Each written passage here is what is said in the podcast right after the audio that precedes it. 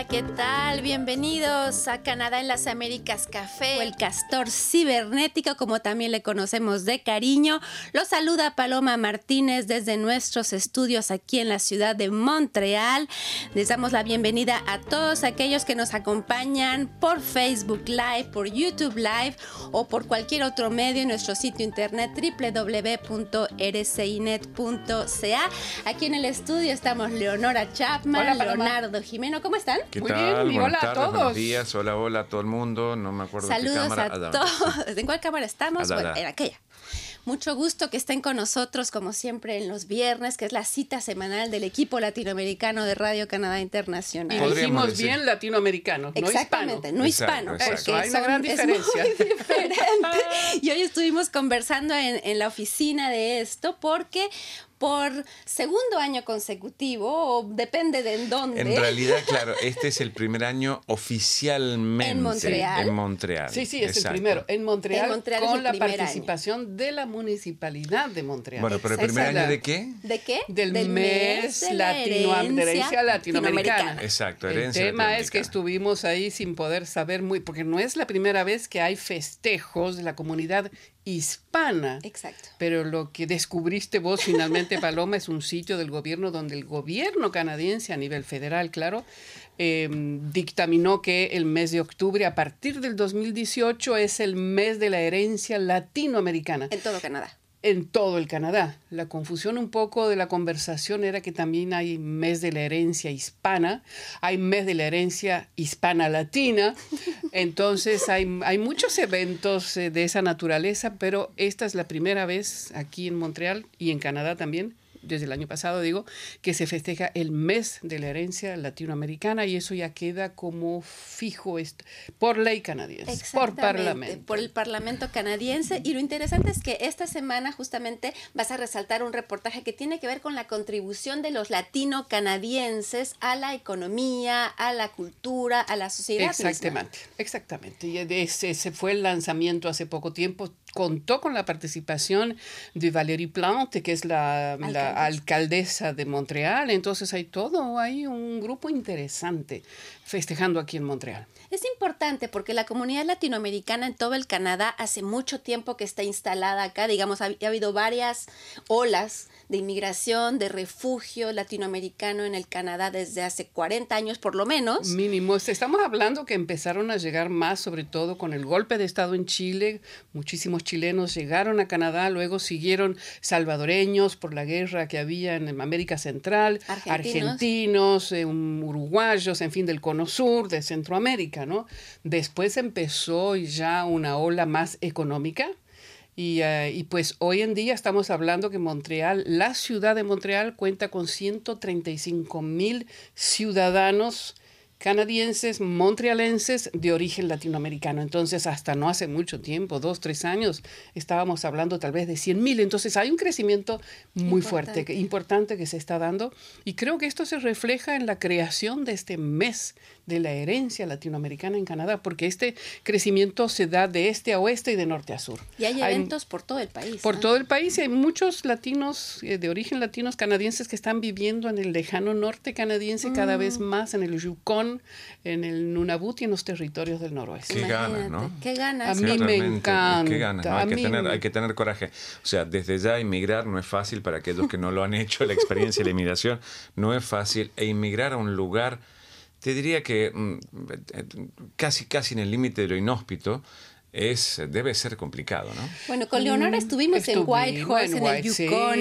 y qué hermosa experiencia. Hermosa ¿Cuántos experiencia. latinoamericanos no encontramos allá? Sí. Y valientes, ¿ah? Porque No, claro, por eso, por la experiencia además- de ir a pasar, no sé, una semana, dos semanas. de Claro, yo hacer entiendo, no es lo mismo. No es lo mismo que estar ahí viviendo. A mí creo que no me molestaría si yo tengo una, una, un internet de muy alta velocidad. Claro, claro. eh, y Un buen claro, sistema en de fin, satélite. Creo que no me molestaría pasar un tiempo allá. Lo están haciendo, lo están haciendo. Me acuerdo perfectamente hace años había una señora de origen mexicano en el Yukon eh, que habíamos ido una vez, en, no me acuerdo exactamente el año, esa señora mexicana llegó no sé de dónde y puso un restaurante mexicano. Y un éxito. Y es un éxito, por eso te digo, se, puede vivir, hay que abrigarse bien, ¿no? hay que abrigarse bien. Hay que abrigarse, pero... Para la gente que se preocupa por nuestro clima, no, ya empezamos a abrigarnos. Sí, bueno, vamos a hablar de eso en un ratitito más porque es una de las cosas insólitas de esta semana.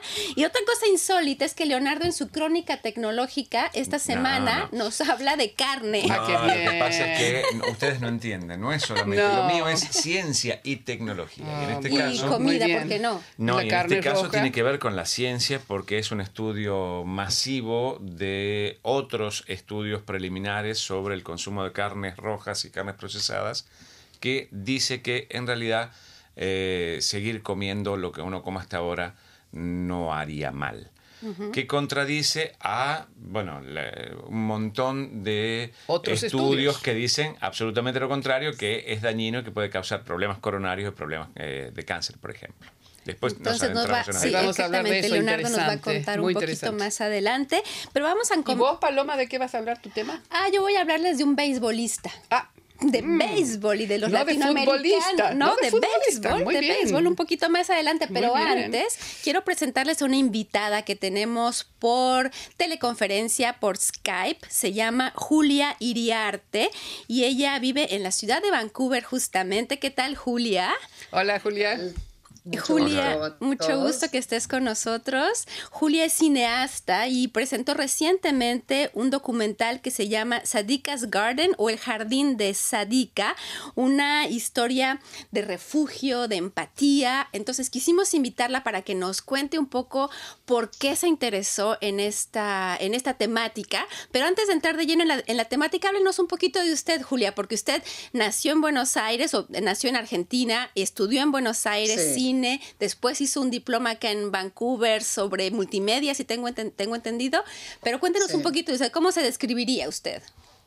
Ah, le cuento un poco mi historia. Yo fui a la, universidad, a la Universidad del Cine en Argentina y empecé a trabajar rápidamente después de, de, estudiar en la Universidad del Cine en Argentina en algunas películas y comerciales y algunas eh, películas internacionales que me llevaron a conocer gente de Canadá y terminé viviendo en Canadá. La película que hizo un poco que termine acá fue Siete años en el Tíber con la de Jean-Jacques Hano y Brad Pitt. En el 97 se filmó en Argentina y yo trabajé en esa película y terminé eh, poniéndome de novia con un colombiano canadiense y, y viviendo, ah, no con Brad Pitt. no, no con... Ah. La próxima, en la próxima vida por ahí. Muy bien, muy bien. Entonces, sí. Entonces, este... Con un colombiano canadiense. Colombiano canadiense también eh, que trabajaba en filmación internacional en películas grandes y se mudó a Argentina conmigo y después al año nos decidimos venir a Vancouver y a, a probar acá y aquí quedé nomás varada en París. varada en Vancouver. ¿Por qué le interesó hablar de... Volvamos entonces a la, a la, película que está presentando ahora, que tengo entendido su primer largometraje documental, por lo que entiendo. Es un medio es un mediometraje, sí. son, 30 minutos, más o menos, sí. Eh, yo trabajé en otros documentales en la parte de edición y produje un documental hace tiempo para eh, West Coast Leaf, que es un grupo de mujeres abogadas que luchan por los derechos de las mujeres en en Canadá, y, um, pero fue la intención de ese documental que lo hice hace mucho tiempo. Eh, eh, Uy. ¿no? Para eh, um, así que sí, es la primera vez que dirijo junto a mi, a mi amigo Chad Galloway, co-dirigimos juntas, co-dirigimos y coproducimos juntas Sadika Garden, Sadika's Garden, el jardín de Sadika. y la idea comenzó porque cuando fue la crisis em, de Siria, em, eh, la verdad que nos afectó a todos mucho, sobre todo eh, lo que se veía en los medios de comunicación y me acerqué a un grupo de latinoamericanos, los abuelos, que se hicieron llamar, se hacen llamar abuelos porque son gente eh, que es general, son abuelos, em, latinoamericanos, exiliados políticos en su momento, la mayoría de la época de Pinochet, que se vinieron de Chile en los 70, 73, en 1973, y me junté con ellos para tratar de ayudar a, en esta, a, ver cómo, qué se podía hacer para ayudar a la, en la crisis de, Siria y ver si ellos tenían, eh, ya tenían un grupo formado. Yo conocía a uno de los miembros que estaba eh, vinculado con Mosaic, que es una, eh, un organismo de, eh, una organización de inmigración acá en, en Vancouver, y, me acerqué a Víctor Porter, que yo ya lo conocía previamente, y le dije qué puedo hacer para ayudar, y plata no tenía, pero sí tenía conocimiento para poder hacer algo, y se me ocurrió hacer un pequeño video tipo GoFund, para juntar plata y el, videíto que hicimos eh, tuvo mucho éxito y juntó bastante plata para poder traer una familia, eh, el resto de la familia siria que van a ver en, este en mi documental. Eh, los abuelos y tres de los, ah, de los hermanos de Sadika, de los miembros, sí. Hay que contar un poquito entonces la historia de esta familia. Es una familia que salió de Siria debido a la guerra que se está viviendo en esa región del mundo. Se fueron, tengo entendido, al Líbano y después a partir del Líbano fue que vinieron a Canadá y este grupo de abuelos fue el grupo que apadrinó a la familia para que pudieran llegar como refugiados a Canadá. Y bueno, eso representaba, claro, muchos gastos, porque cuando uno apadrina a, alguien, pues significa que uno es responsable financieramente de esas sí, personas. Durante cierta cantidad de tiempo. No es sé, que ellos vinieron en el marco del programa de Trudeau cuando inició justamente junto con Naciones Unidas el programa para traer 25 mil sirios y que era como también una cuestión del gobierno, pero también se daba entrada a, a lo privado justamente para poder apadrinar a familias sirias. ¿Es ese en el marco de ese programa? Eh, lo hicieron, en realidad ellos estuvieron, fueron más héroes todavía, pues empezaron el tema, ellos se juntaron y decidieron, en la, fue la época de Harper que en realidad se juntaron ah, y, Harper no estaba de acuerdo en traer eh, familias, entonces eh, ellos dijeron lo vamos a hacer privado, de manera privada, y se juntaron entre todos y esto es lo que lo más interesante, que tuvieron que tocar muchas puertas y hacer un, bastante, el proceso lo empezaron antes de Trudeau y después vino el gobierno de Trudeau y facilitó que esto suceda, facilitó que el proceso termine de ser cumplido y ahí eh, fue que pudieron traer la primera parte de la familia, que es, es Sadika y, sus, sus hijos, tiene muchos hijos. eh, eh, son, eran, son ocho, y, ocho hijos y ella y el marido. Y, bueno, ¿Están todos acá? ¿Todos llegaron? Están todos acá, viven en Richmond. Eh, Ahí le estamos viendo a Sadika.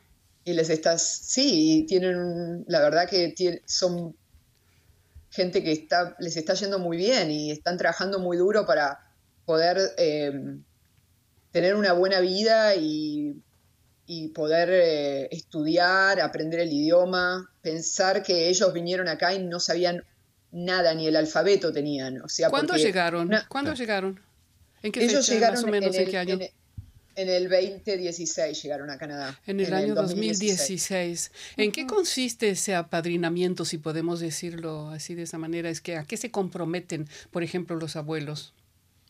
Los abuelos, eh, bueno, la cantidad de trabajo que hacen por esta familia y todavía ellos tienen un compromiso, creo que es por tres años. Primero que financieramente tiene que juntar X cantidad de, de dinero.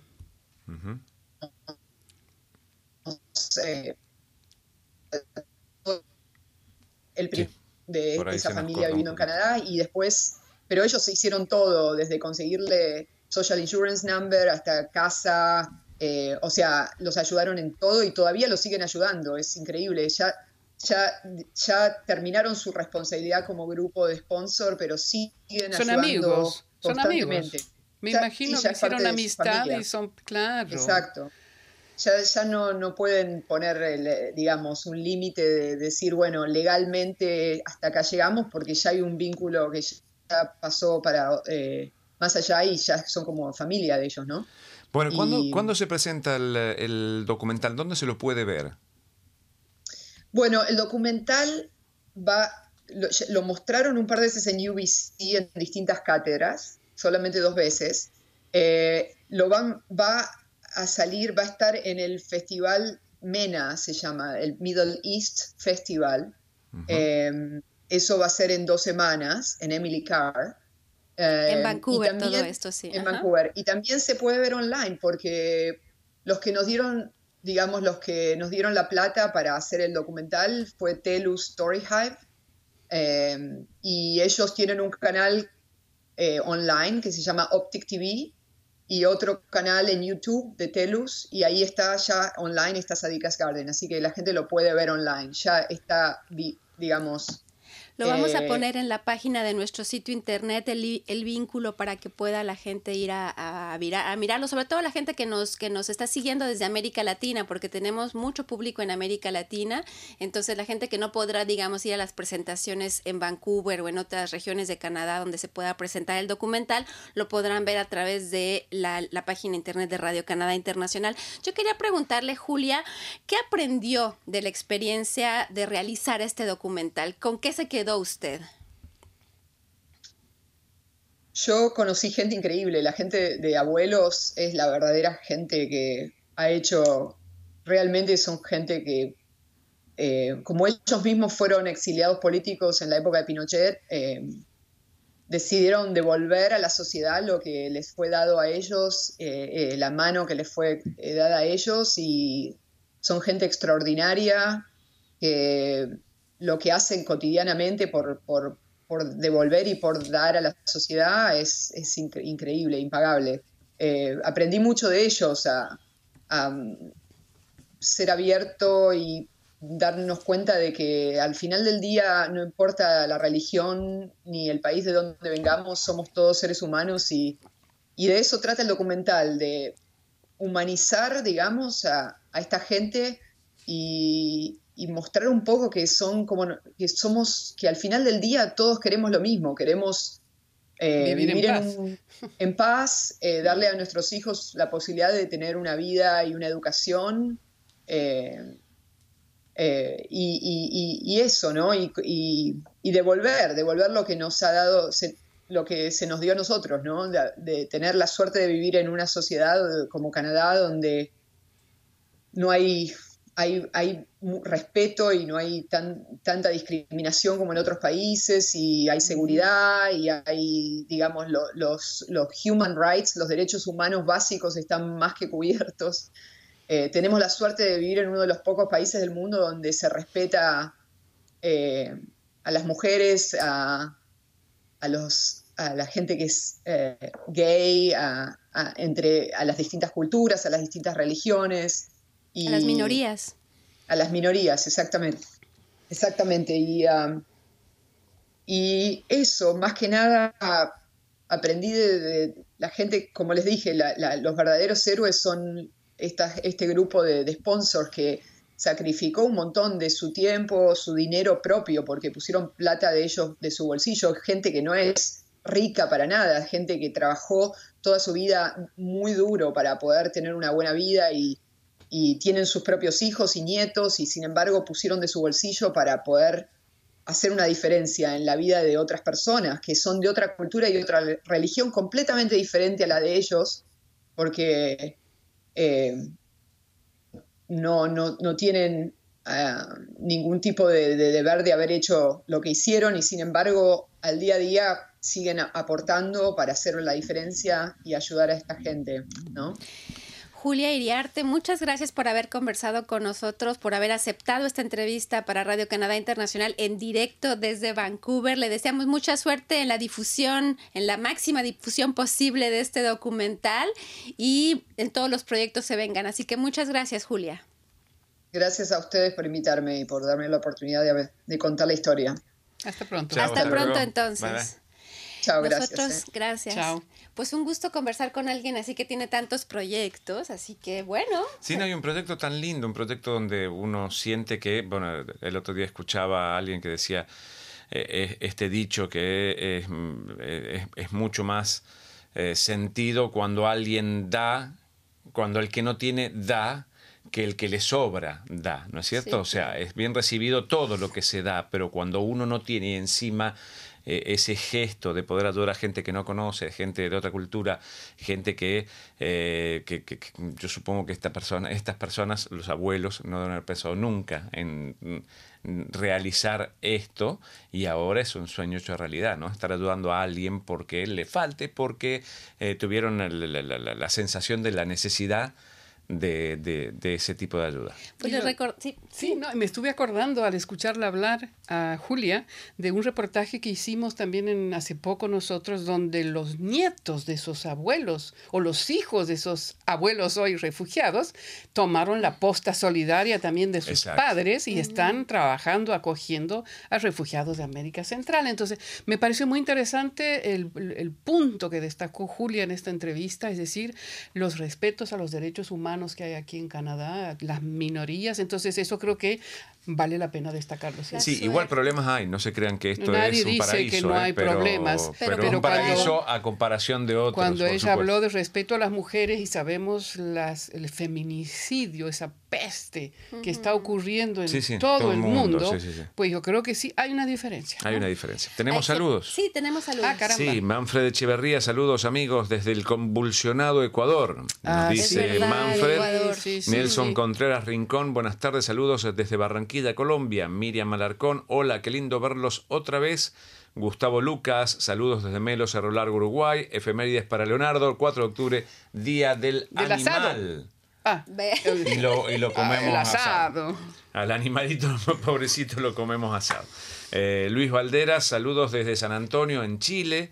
Eh, dice el 4 de octubre de 1917 nació en Chile la famosa folclorista Violeta Parra. Ah, caramba. ¿Eh? Mi preferida. Murió en 1967 gracias a la vida que me ha dado tanto una de sus grandes canciones. Volver a los 17. Sí, señor. Qué hermosa eh, Ligia Villalobos dice saludos desde Costa Rica, pura vida. Qué lindo Costa Rica, cómo me gusta Costa Rica. César Rodríguez Charri, saludos desde Bogotá. Buenos temas y producción, dice Leónidas Dos Santos Nascimento. ¡Ay, León! Saludos desde Brasil. ¿Apareció? No, no. no, sí viene participando Leonidas. Sí, sí, sí, viene mandando. sí, sí, sí, hola Leonidas. Y J.A. Levesque dice saludos desde Kors, pero vivimos en Rimouski. Ah, muy bien. Muy bien, saludos. ¿De ¿Cuánta gente de tantos lugares? Eh, ahí voy a averiguar muy bien, que nos diga él de dónde es, dónde queda. dónde queda Kors. Y yo le quería decir a Manfred y en, realidad a cualquiera que nos esté escuchando que por favor se comuniquen con nosotros a través de videitos, de fotos. Justamente Manfred nos decía la convulsionada Ecuador, es verdad. Entonces queremos saber qué pasa en sus lugares de origen y ustedes son nuestra comunicación con esos lugares también. Entonces si tienen algún video, alguna foto que nos quieran enviar para contarnos lo que está sucediendo. no la sacan a la foto. Que la saquen ellos, claro, que, que, filmen ellos, que saquen la foto, que nos la envíen y así podemos ir viendo lo que está sucediendo en sus lugares de origen. Así que Manfred, cuéntanos también qué está pasando con Ecuador. Y bueno, tenemos un video que me encanta presentar porque Leonardo ah, le explica tan bien la aplicación de Radio Canadá Internacional. Sí, sí, sí. La aplicación. Además, queremos a la, que, la gente la baje. Lo, vamos a decir en francés para que entienda Pierre. Ay, no, Pierre ya entiende todo. no, ese fue el chiste del, de, de, la Gustavo la semana pasada. sí. Entonces, el videito de la aplicación, porque esa aplicación cada vez hay más gente que le está bajando a partir de nuestro sitio internet Sí, sí, sí, En realidad, a partir del sitio internet se van hasta las tiendas donde se ven, eh, donde se pueden encontrar la aplicación eh, como tal. Entonces, ustedes van al sitio de internet de Radio Canal Internacional. Abajo a la derecha está el, eh, la pequeña publicidad que manda a los lugares oficiales para bajar la aplicación. La aplicación está en las cinco lenguas en las que trabaja Radio Canal Internacional les recomendamos que bajen la española. Si quieren otra lengua, bájenla. Pero el español y funciona súper bien, es mucho más rápida que el sitio de internet. está todo condensado, uno puede guardar cosas para leerlas después.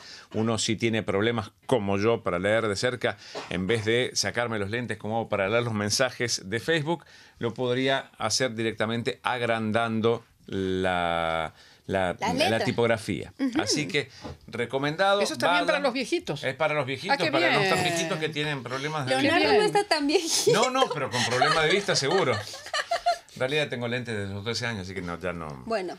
Así que eso es, vayan, hagan clic en donde corresponde, que es en la publicidad, ahí va directo al, al vínculo, iba a decir link, al vínculo, para ir a bajar la aplicación en español. Y les recordamos entonces nuestro sitio internet www.rcinet.ca y ahí van a encontrar entonces toda la información referente a esta aplicación y a todas las cosas maravillosas que hacemos en Radio Canadá Internacional, porque somos muy humildes y decimos... todo lo que hacemos es maravilloso. Todo lo que hacemos es maravilloso. Bueno, pasemos a esta semana. Dijimos que esta semana habían sucedido cosas y no, insólitas. ¿Qué nos vas a mostrar? Llegó el invierno, eso nos hablaste tú de eso, llegó el invierno y estamos apenas en es que todavía estamos, no estamos en invierno. No, estamos en el Acaba otoño. De comenzar el otoño. Y eso es parte de lo que venimos hablando todo este tiempo, de las consecuencias del cambio climático, el recalentamiento del planeta. Y si uno ve lo que pasó aquí en Canadá, y fue la semana pasada, eh, cayó un metro de nieve que se concentró sobre todo en la provincia de Alberta, en Calgary, Edmonton, y se fue corriendo para Saskatchewan. Entonces eh, ya decía que iba a correrse un poco más también hacia otras provincias. Ustedes pueden estar viendo, esto parece el mes de diciembre, enero, ¿no? Bueno, en todo caso, entonces eh, cayó ese, tanta, tanta nieve que hubo como 170 choques de autos sin que hubiera, pues fue despacio, fue uno detrás de otro porque los autos resbalaban. Entonces no hubo que lamentar víctimas, pero, imaginen ustedes que caiga un metro de nieve. En pleno inicio de octubre. Para la gente que no sabe, o los que nos están viendo fuera de Canadá, en Canadá hay una ley que... Eh, obliga a la gente a cambiar los neumáticos de los carros a partir de, creo que este año es antes. ¿Diciembre? ¿Noviembre? En realidad era el 15 de diciembre, pero me parece que este año es antes. Porque como, bueno, como consecuencia del cambio climático, eh, las tormentas de nieve se dan mucho antes, entonces necesariamente hay que ser precavido y poder conducir con seguridad para esto entonces es obligatorio cambiar las, las, ruedas de los autos. En este caso hay ruedas para invierno que tienen tacos más altos, salida para el hielo para los costados. Es una cuestión técnica muy específica. Es como cuando nosotros tenemos las botas y tenemos que comprar esos, esos, esos hierritos que uno le pone clavos para, no resbalar en la nieve. Entonces sale caro vivir en un país eh, Sale caro, igual está todo preparado para eso. pero estoy pensando en la, rueda de los autos, son caras. son caras. Igualmente uno lo puede hacer. Eh, eh, está todo preparado para el invierno. O sea, acá no se para. No se puede improvisar acá, ¿eh? Cuando hay una tormenta de un metro y medio de nieve. No, no se para. Yo he visto en Argentina, cuando estaba en Argentina, caían dos centímetros de nieve. Vi dos veces en mi ciudad. Dos centímetros y se paraba la ciudad. Bueno, sí. Acá, acá caen 40 centímetros, dentro de dos días 40 más y todos seguimos yendo a trabajar, los chicos a la escuela, o sea, no para porque está preparado para eso y porque todo tiene que ver con esa parte. Y justamente esto pasó eh, del otro lado de Canadá, donde cayó de manera imprevista y nadie estaba preparado y hubieron Lo que yo quiero confesarles es que yo no encontré un video de esta nevada. Lo que estábamos viendo y eso me hizo comprobar que hace tiempo que las nevadas están comenzando con anticipación, era un video de hace cinco años y lo que explicaban es que justamente a partir de esa época ya era un reportaje de CBC que explicaban que efectivamente a partir hace, hace ciertos años, cinco años en particular, eh, las nevadas llegaban antes que normalmente.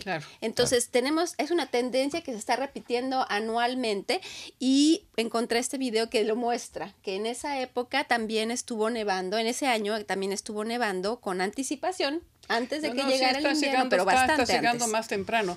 Está llegando más temprano y está durando más tiempo, como que el verano se está achicando de nuevo, porque este verano yo no lo sentí, no, lo vi, eh, no, lo sentí, no lo escuché, nada. el año pasado, el, lo peor del invierno fue el mes de diciembre, que no estamos acostumbrados. Para nosotros, fines de enero, principios de febrero. Eso, en diciembre del año pasado hubieron dos, semanas de menos 30, o sea, fue brutal. Fue brutal, eso reconozco. Bueno, entre otras cosas, sí, tenemos más mensajes por ahí. Un mensaje más, Miriam Alarcón dice, saber que hay otras realidades y posibilidades está muy bueno. Argentina está mal y hay mucha pobreza y femicidios. Lindo ver que hay solidaridad en el mundo. Gracias por el contenido del programa. Y agradecer a, Miriam que nos sigue. Eso también. Gracias, Miriam. gracias por seguir. ¿A dónde está Miriam? En Argentina. En Argentina. Muy bien. Sí. Y otra cosa que está sucediendo, que comenzó ya hace un tiempo en este, país, es la campaña electoral.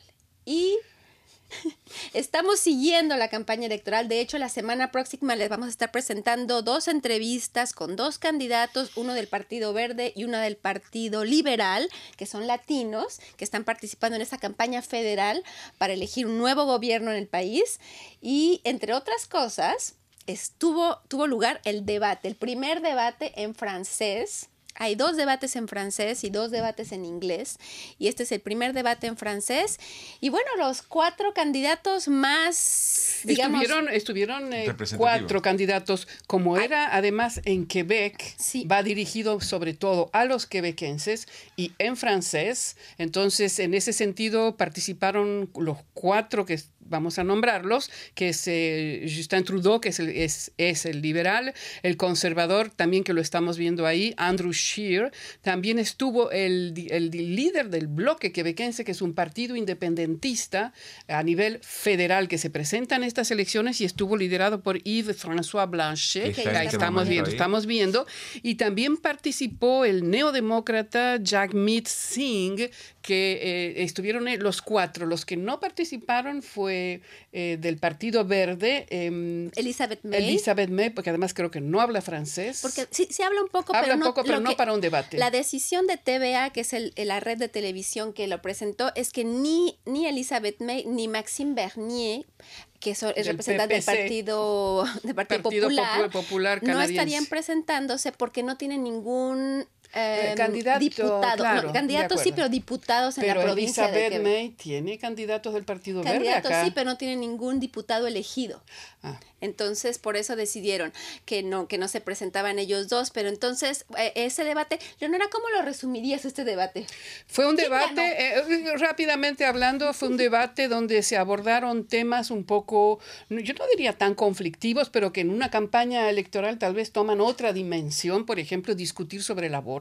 Fue el primer tema. Fue el primer tema y ahí sí patinó eh, eh Shear del Partido Conservador. Fue una patinada al estilo del Pato Donald, ¿viste? Cuando patina y se cae, porque no quiere dar, manifestar su posición, a diferencia de Trudeau, a diferencia de Durante el debate no Durante lo el debate. después del debate tampoco. Yo sí, vi las preguntas, no, no, sí, sí, sí. En las primeras preguntas dijo, yo soy eh, eh, cristiano y no católico. durante católico dijo y no voy a durante el gobierno si somos gobierno no va a haber ningún cambio no, pero sí se confesó pro vida. Fue, esa fue la eh, noticia al día siguiente. Claro, es, siguiente, sí, sí, sí, fue al día siguiente. Pero es que yo creo que lo que no entiendo, personalmente, es cuál es el problema en decir su posición, si de todas maneras, él ya lo dijo anteriormente, no vamos a tocar esa ley que ya fue aprobada por el Parlamento canadiense desde hace muchísimos años, donde acá el aborto está despenalizado. Claro, y que, ¿Cuál es el las problema? pueden elegir. ¿Cuál es el problema?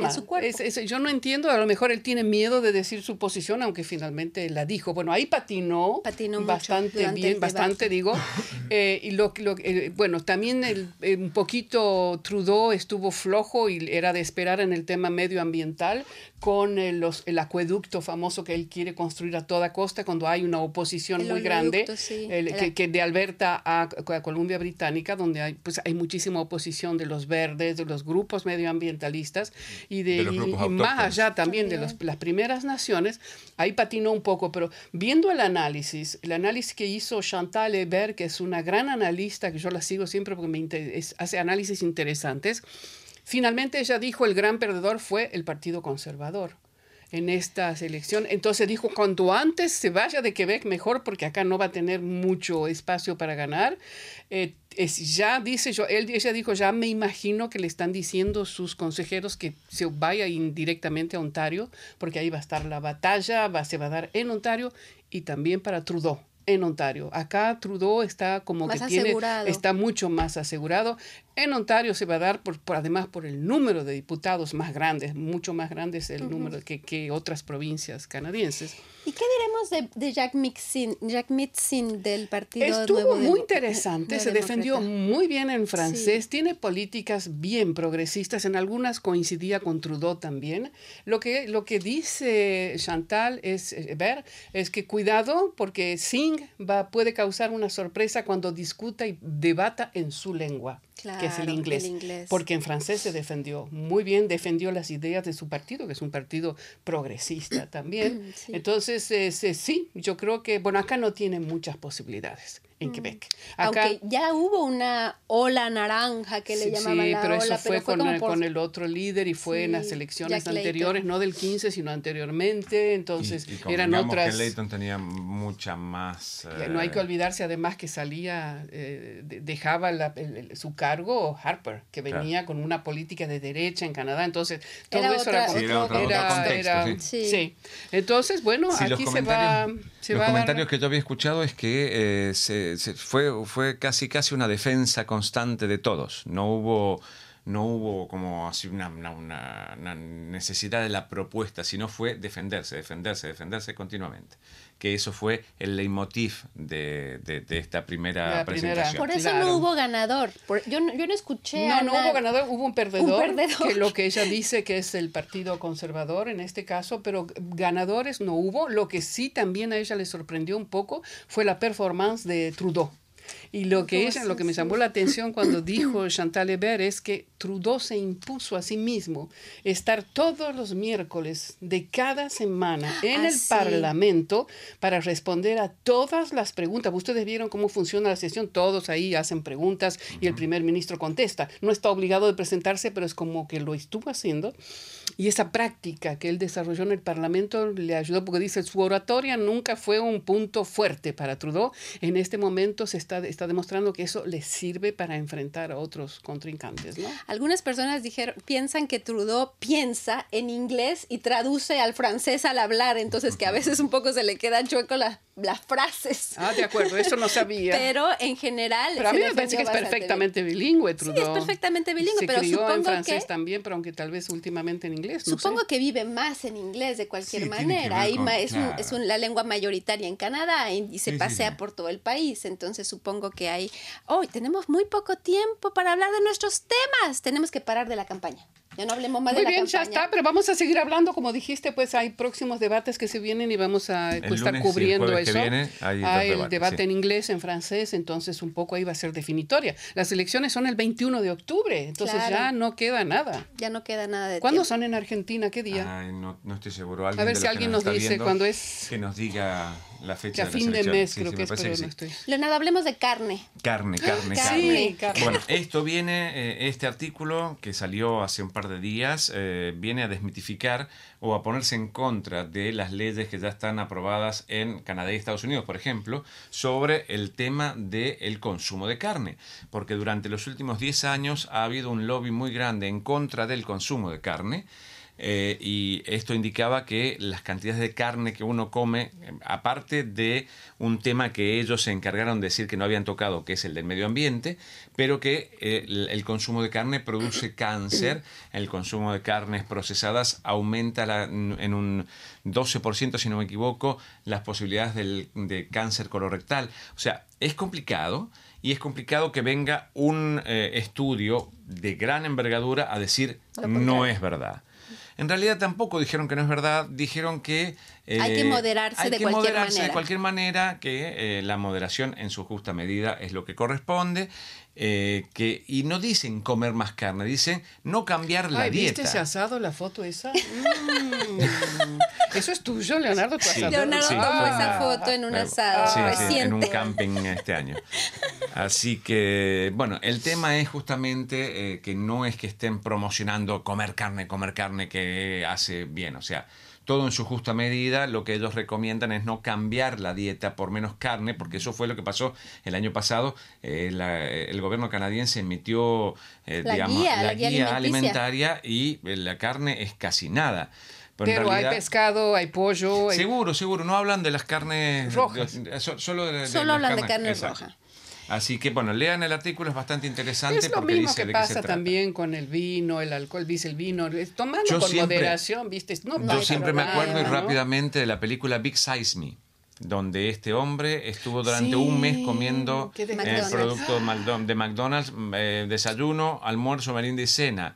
Terminó destruido, pobrecito, su, su, su, organismo no lo soportó. No aguantaba más. Pero piensen en comer carne ah, todo el día, todos los días. Piensen en comer pasta todo el día, todos los días. Claro, bueno, hay que, hay que combinar. Piensen en no comer ninguna proteína, solamente plantas todo el día. O sea, el cuerpo necesita otras cosas. Tengo que, pararte ahí con la carne porque no nos queda tiempo para las otras cosas, Leonora. Sí, bueno, entonces, como dijimos al principio, este mes de octubre que se inició esta semana es el gran festejo durante 30 días en Montreal. Estamos hablando precisamente acá del 1 al 30, donde se festeja por primera vez el mes de la herencia latinoamericana. Eh, fue la inauguración este primero, estuvo, como ya lo dijimos, la alcaldesa de Montreal y muchísima gente, una mesa de trabajo que coordinó y trabajó para que esto sea de una realidad, ¿no? Aquí en Montreal y que ya pues el envión ya fue dado y se piensa que por supuesto va a seguir creciendo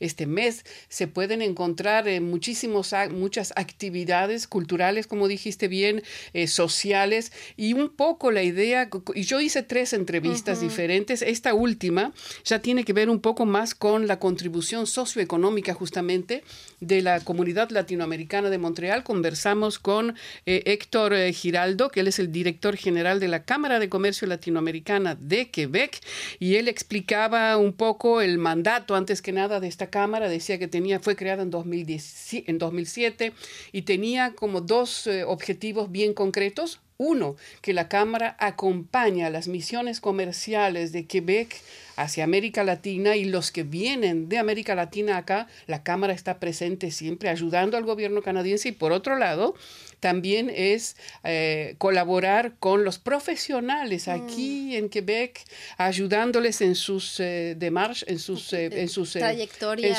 cuando llegan acá, facilitándoles la información. En fin, hay una serie de, de, de, cosas cuando uno inmigra a Quebec o a Canadá que necesita pues información. Entonces, los apoyan. Totalmente. Entonces, esto es un poco lo que la Cámara de Comercio está presentando también este mes aquí en la ciudad de Montreal. Invitan a todos los montrealenses a interesarse en lo que finalmente, en todas estas contribuciones que hace la, comunidad latinoamericana aquí en Montreal. Hay muchísimos hay actos culturales, presentaciones de, hay un ballet que viene, maestros del baile folclórico, que es una cumbre que se llama, que vienen desde de varios países en este momento, en ese marco. Entonces.